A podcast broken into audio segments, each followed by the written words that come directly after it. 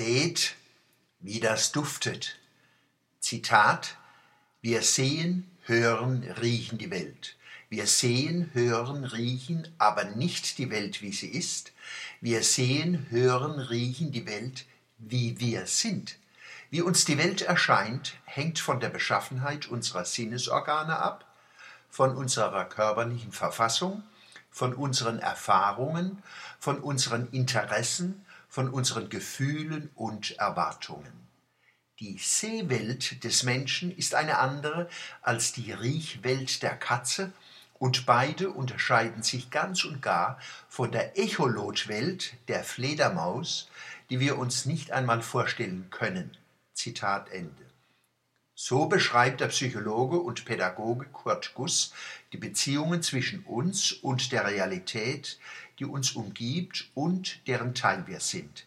Er bringt die moderne Erkenntnistheorie auf den Punkt.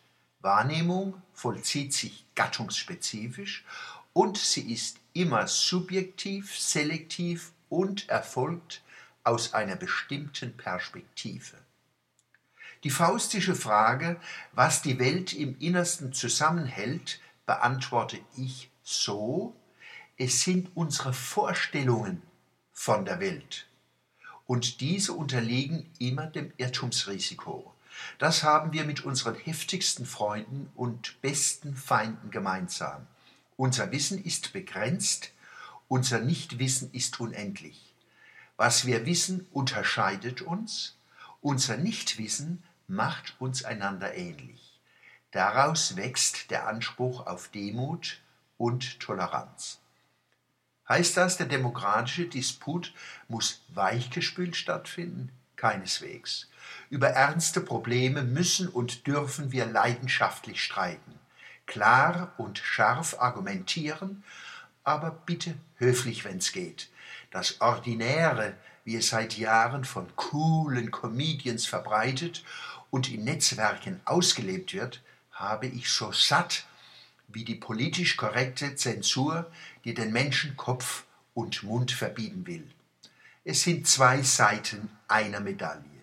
Linke, mittige und rechte, die sich etwas darauf einbilden, mit den jeweils anderen weder reden zu wollen noch zu müssen, verbünden sich gegen die Demokratie.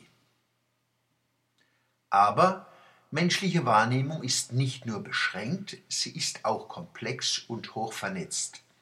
Düfte rufen Bilder hervor, Töne fließen unter die Haut. Warum strömen die Leute an Weihnachten in Kirchen und auf Weihnachtsmärkte?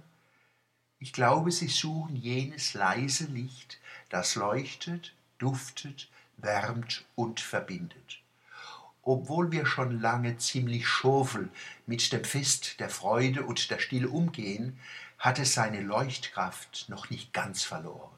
Noch lässt es uns ahnen, wie verwoben unsere Sinne wirken und wie sie uns auch miteinander verbinden, so dass wir die Einheit von Duft, Licht und Stille, von Bildern und Klängen, von Spüren und Berühren erleben können.